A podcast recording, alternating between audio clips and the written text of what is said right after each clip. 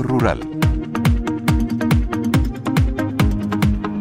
Hoy en Mundo Rural hablamos de las protestas de los agricultores, del consumo de legumbres y de la elaboración de vino en recipientes alternativos a la clásica barrica de madera. Comenzamos.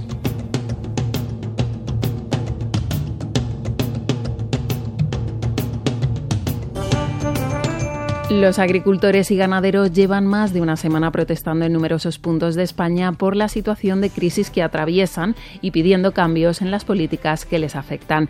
Entre otras cosas, demandan menos burocracia, una política agraria común más flexible, menos exigencias ambientales y las mismas condiciones de producción para las importaciones de productos agrícolas de terceros países.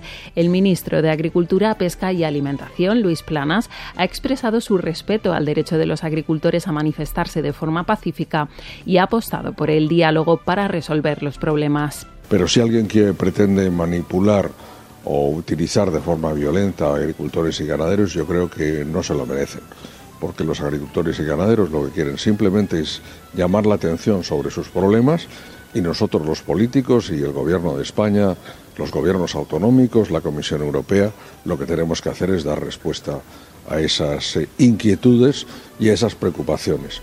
El Gobierno se ha comprometido a reforzar el cumplimiento de la ley de la cadena alimentaria y simplificar la PAC en el seno de la Unión Europea junto a otras medidas. Desde 2022 se han destinado 4.000 millones de euros a compensar a los agricultores españoles por los efectos de la sequía y la guerra en Ucrania.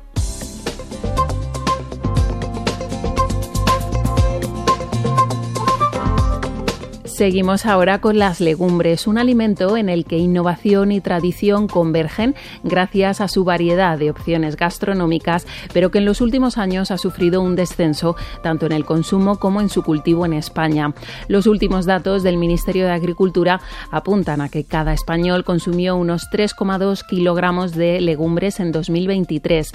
Según explica el técnico de la Unión de Pequeños Agricultores y Ganaderos, David Erice, las leguminosas se han visto perjudicadas por el aumento de las importaciones. La distribución, eh, la legumbre lo que comercializa en un 99% es producto importado, ¿vale?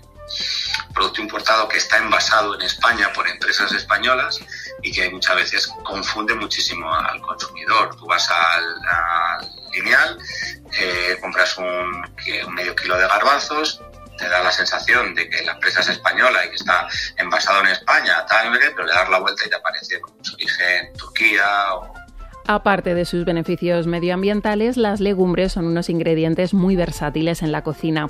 Con ellas se pueden elaborar desde bebidas hasta hamburguesas.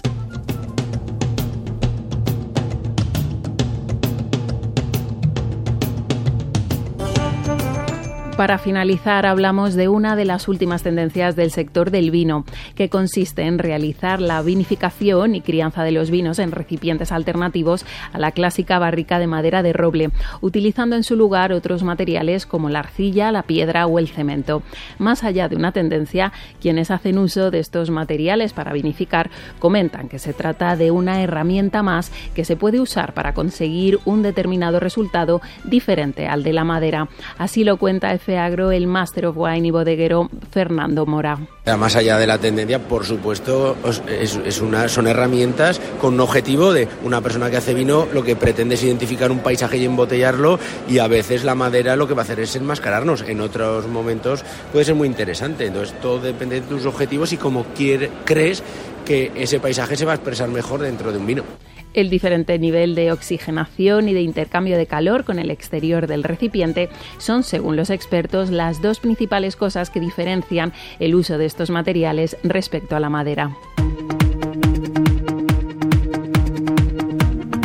En nuestra próxima cita de Mundo Rural retomaremos el camino que nos lleve a descubrir la riqueza de nuestro entorno. No olviden que pueden realizar sus consultas a la dirección de Mundo Rural redacción fagro.com. Un programa elaborado por FAgro y Radio 5 Todo Noticias.